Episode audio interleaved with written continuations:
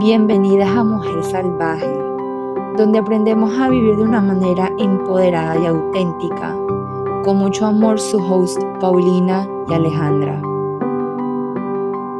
Hola a todas las chicas salvajes, espero que se encuentren muy bien. Hoy les está hablando Pauli y me encuentro desde un spot mucho muy diferente a a pues a mi habitación que es donde usualmente suelo grabar los episodios.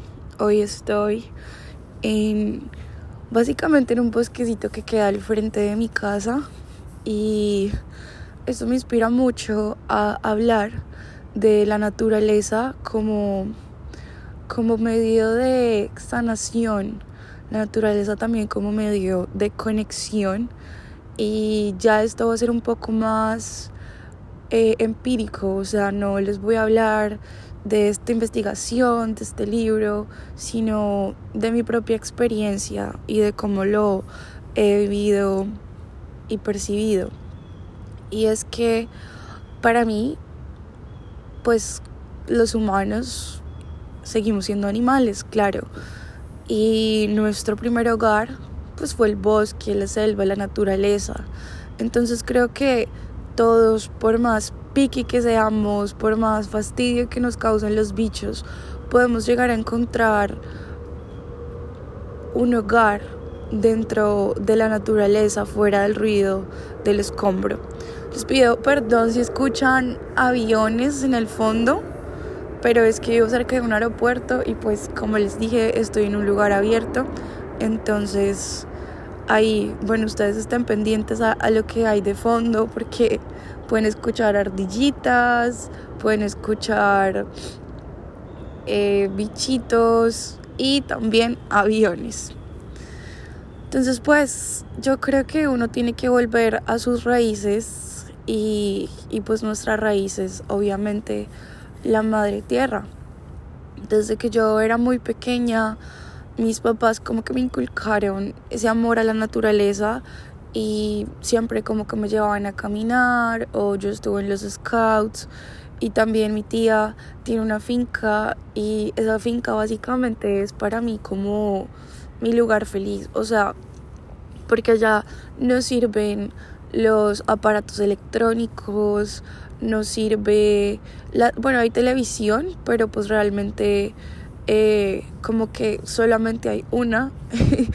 Y pues en la finca siempre hay muchas personas, entonces la idea de ver televisión pues no, realmente no pasa por la cabeza. Y, y no, no hay conexión para si tú quieres ir a caminar más allá, no vas a tener señal.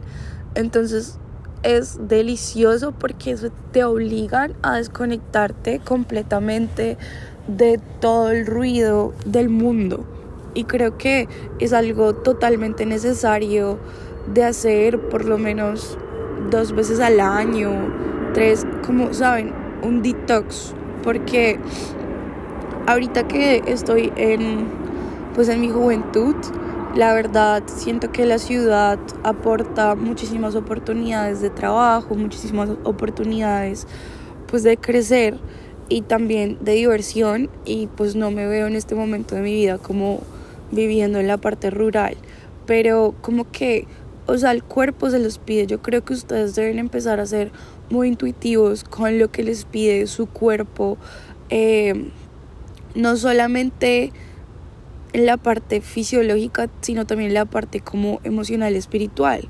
¿Qué me refiero con esto? O sea, nosotros sabemos cuándo tenemos que ir al baño, pero sabemos nosotros cuándo tenemos que acostarnos a dormir 10 horas porque estamos ya que, nos morimos o, sabemos cuándo necesitamos dejar todo el ruido porque es que nuestra cabeza ya no puede con más estrés.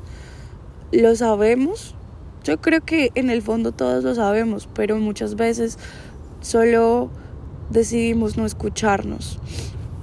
Entonces, eh, yo sé que no todo el mundo le gustan los animales, que no todo el mundo le gusta untarse de barro, no todo el mundo le gusta ir a caminar, pero de verdad que es algo renovador.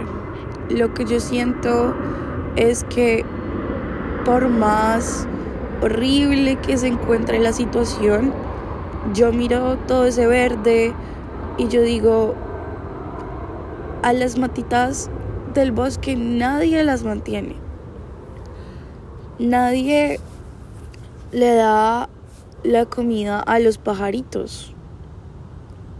Nadie está pendiente de sanar, qué sé yo, a las ardillas. Pero aún así la naturaleza es tan grande y como ustedes quieran llamarlo, Dios, el cosmos, es tan perfecto que los árboles siguen creciendo.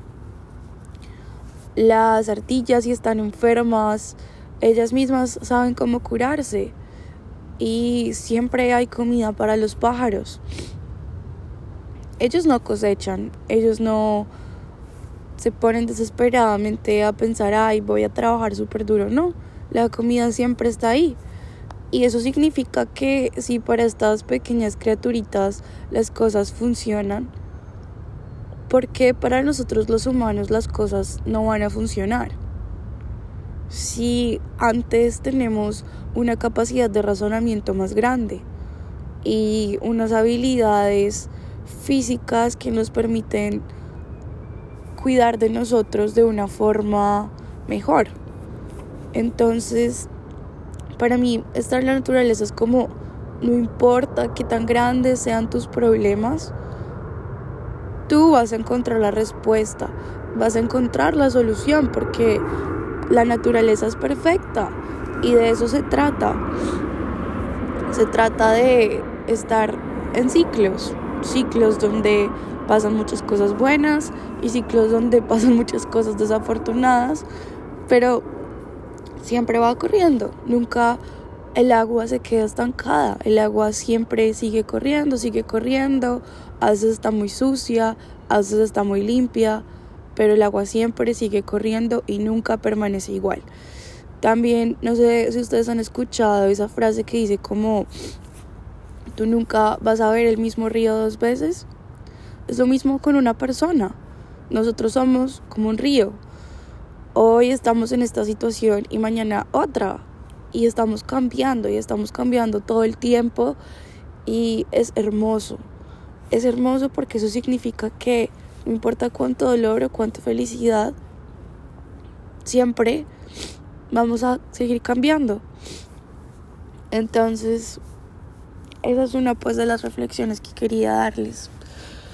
Pero pues continuando con la finca de mi tía, entonces allá durante la pandemia yo tuve la fortuna de poder ir y quedarme allá como por tres meses y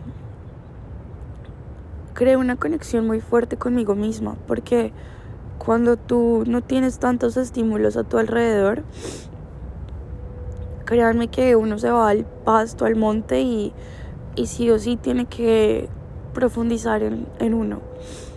Entonces, como que me di ese espacio y me pude dar cuenta que pues muchas cosas de las que yo era en el pasado ya, ya no iban conmigo y de hecho estaba cambiando.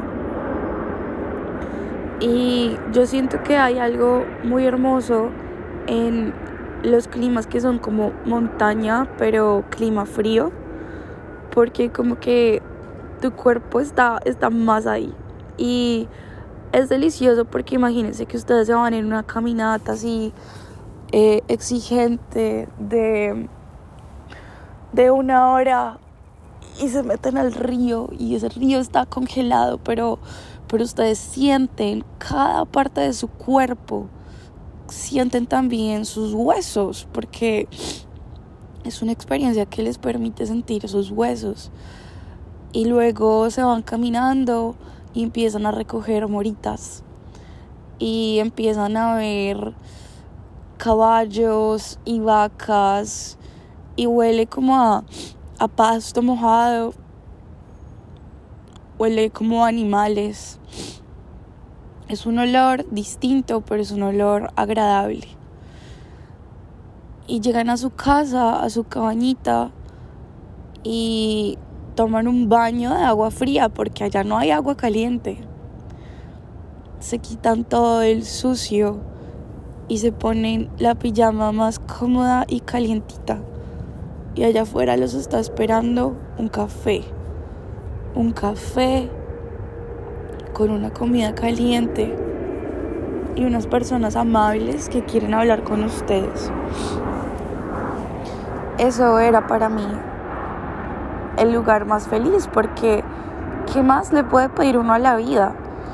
Y si se dan cuenta, yo no les estoy hablando de nada que tenga valor o de nada que tenga alguna presunción, porque en el campo las personas no van a la moda, en el campo las personas están cómodas.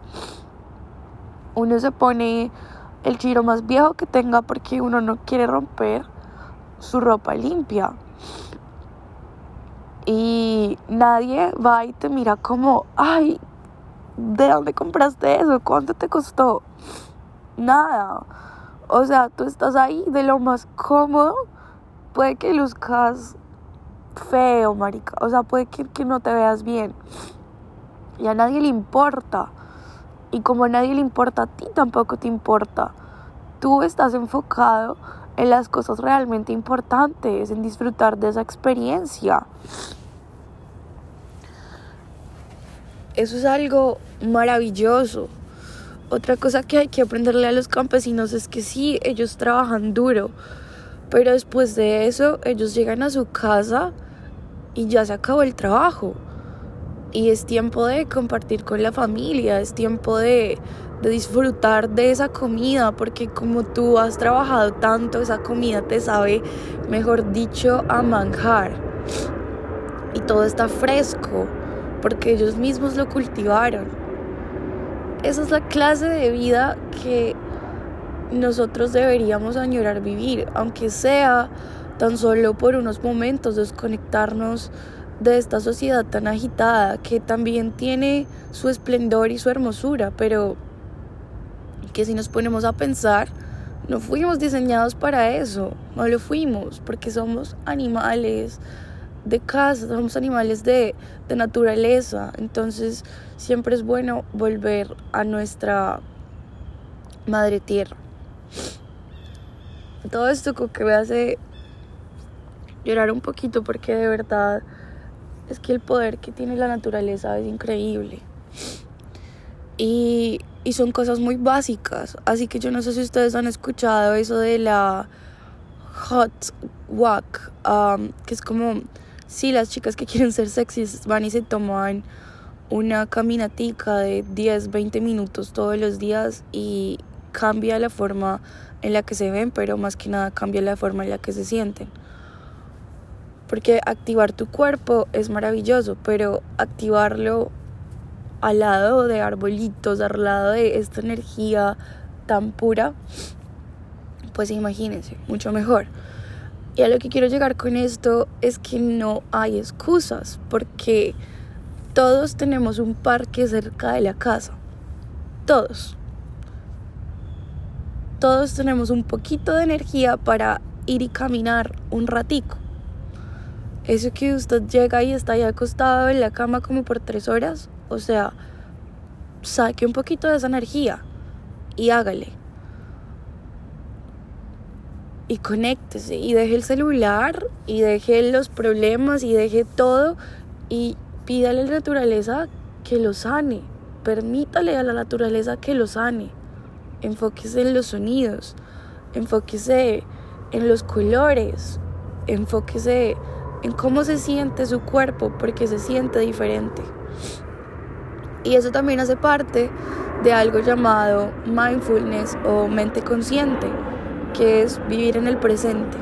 Y yo creo que no hay nada que nos ayude a vivir tanto en el presente como estar en contacto con la naturaleza. Entonces, pues eso sería todo, mis niñas. Eh, hoy fue un poco más corto, pero bastante sustancioso espero que realmente genere algo en sus vidas y pues nada, los que nos quieran dar un feedback y contarnos cómo les va, estamos bienvenidas a escucharles. Recuerden siempre mantenerse salvajes y un besito para todas.